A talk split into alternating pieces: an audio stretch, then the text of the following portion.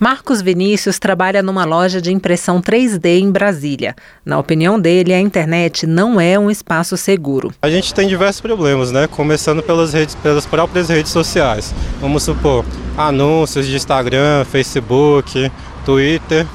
Começa daí. É, inclusive tem vários golpes virtuais que qualquer pessoa pode cair, inclusive pessoas mais idosas, né?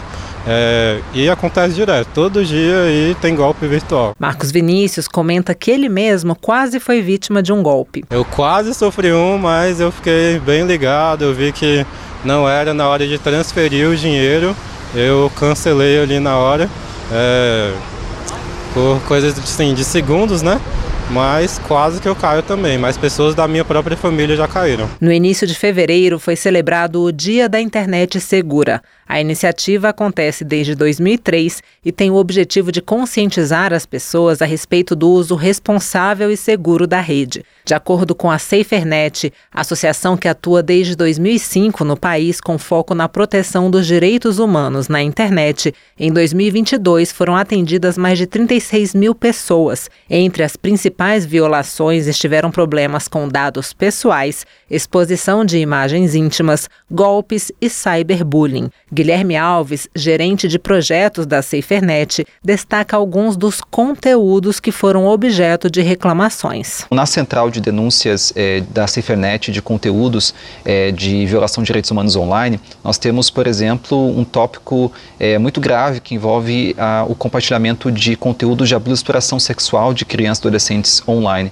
Também conteúdos de discurso de ódio, como racismo, neonazismo, LGBTfobia, misoginia, além de conteúdos que envolvem apologia a crimes contra a vida. Na Câmara, diversos projetos têm esse objetivo de tornar a internet mais segura. Um deles, inclusive, tem provocado bastante polêmica desde que foi apresentado. É o chamado PL das Fake News, que é de 2020 e já foi aprovado no Senado, mas está parado na Câmara. O objetivo é coibir a disseminação de conteúdo falso nas redes sociais, como Facebook e Twitter, e nos serviços de mensagens privadas, como WhatsApp e Telegram.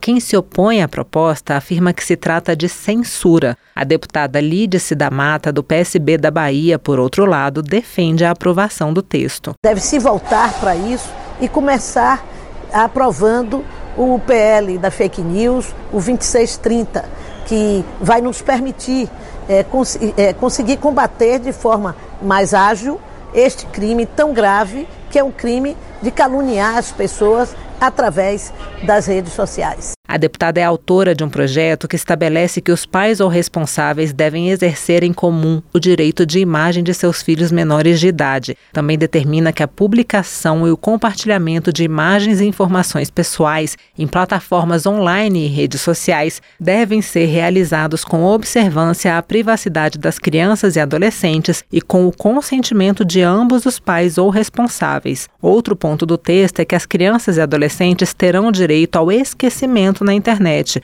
podendo, a partir dos 16 anos de idade, solicitar a remoção de imagens, vídeos ou informações pessoais publicadas em plataformas ou redes sociais online.